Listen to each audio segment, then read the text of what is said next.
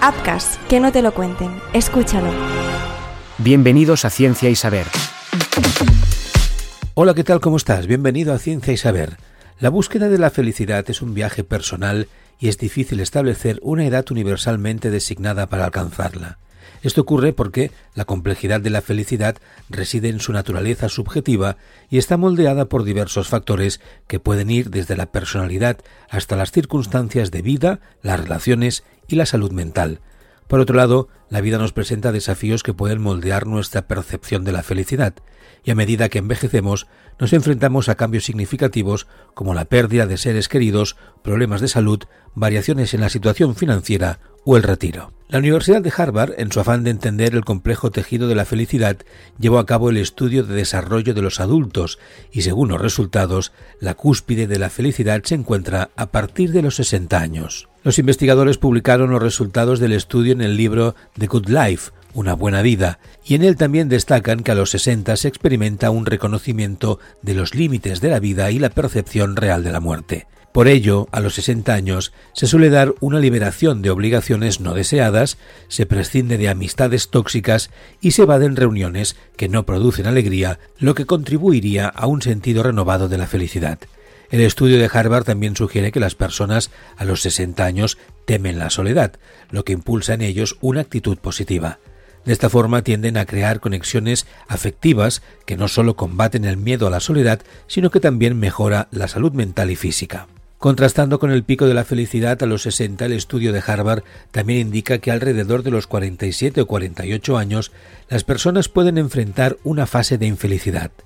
Según los resultados del estudio, en este punto la perspectiva de la vida está marcada por preocupaciones y responsabilidades y por el juicio de lo que se ha logrado hasta el momento, particularmente en áreas como el trabajo, la salud y las finanzas. Por esta razón, a los 47 y 48 años se da una tendencia a experimentar desánimo y pensamientos negativos y se pueden desencadenar episodios de estrés que contribuyen a aumentar los aspectos que afectan negativamente a las personas. Ahora bien, siempre hay que recordar que la felicidad no está confinada a la edad, sino que puede variar entre las personas. Algunos podrían decir que su felicidad fue la niñez.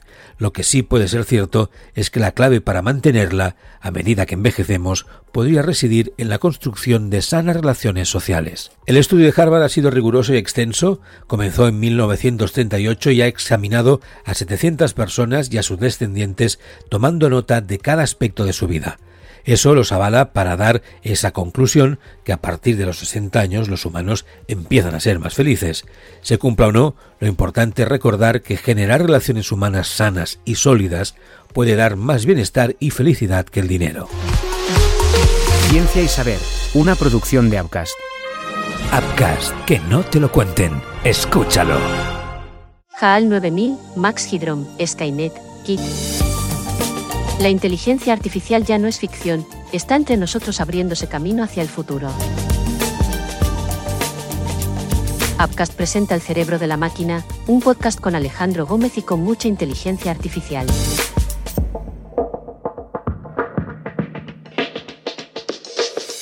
Posibilidades, retos, dificultades, problemáticas, aplicaciones de la nueva herramienta del Homo sapiens. El cerebro de la máquina de Upcast en tu plataforma de podcasting.